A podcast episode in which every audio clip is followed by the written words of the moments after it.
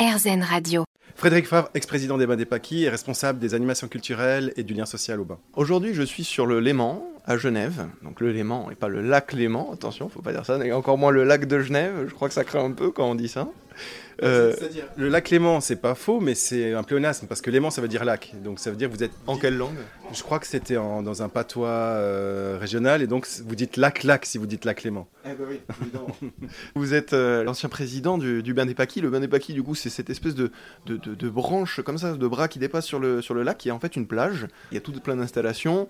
Euh, c'est un, une branche artificielle, c'est une plage artificielle Alors d'abord, pour commencer, j'aimerais dire, comme euh, le disait Magritte dans ses tableaux surréalistes, ceci n'est pas une plage. C'est bien plus qu'une plage. Alors effectivement, à la base, c'est euh, une jetée artificielle. Euh, mais euh, ça a été in- investi euh, depuis très longtemps par la population genevoise et depuis 35 ans par cette association qui s'appelle la UBP et qui lui a donné une, autre dimension, je trouve, parce que finalement c'est un lieu populaire, c'est un lieu artistique, c'est un lieu de création, c'est un lieu de réflexion. Donc c'est plus une institution genevoise où en fait on a une sorte de, de moment, un espace de liberté, un espace d'expression, un espace de résistance aussi à un certain nombre de choses. Euh, et les bains, en fait, je pense que dans, le cœur de tous les Genevois, ça représente euh, quelque chose de particulier. C'est vrai qu'il y, a- quelque chose quand même euh, qu'il faut préciser, c'est qu'à l'entrée du bain des paquis, on peut passer sous ce qui ressemble à une vulve, parce que euh, voilà, c'est la, tendance. Là, on est en train de parler de, ça, c'est le grand débat en ce moment. Alors là, vous tombez bien, effectivement, on, est à la veille d'un festival qui, a été créé par des membres du comité des, bains, en particulier une membre, Linda Sheriff, qui aura lieu ce, week-end, euh, donc euh, 11, 12, 13 euh, juin.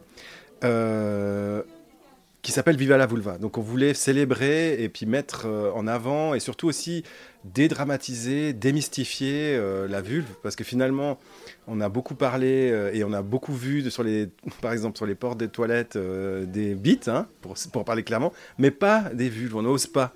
Et on ne sait pas trop comment les représenter. Donc là l'idée c'est de les mettre en avant de façon festive, de façon rigolote, de façon décalée et, et sans se prendre la tête. Évidemment, au meilleur endroit, puisque ici on est au bain des paquis à Genève, c'est l'endroit le, plus représentatif de la cohésion sociale un peu de la ville. Quoi. Tout le monde va se retrouver ici.